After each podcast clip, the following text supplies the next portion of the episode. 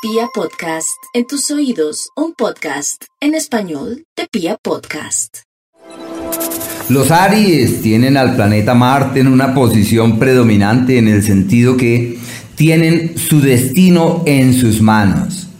Todo aquello que quieran hacer, emprender, hacia donde pretenden orientar sus pasos, eso simplemente evoluciona de manera pasible y en forma certera. Venus en el eje de su destino como si tuvieran energías favorables para clarificar su norte en el amor y muy especialmente en el tema de la pareja.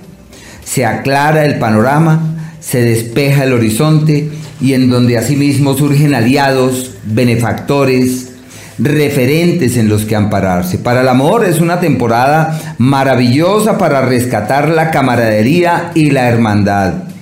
Así que hay que ampararse en el diálogo, una comunicación fluida, realizar actividades en conjunto para que así todo marche mejor.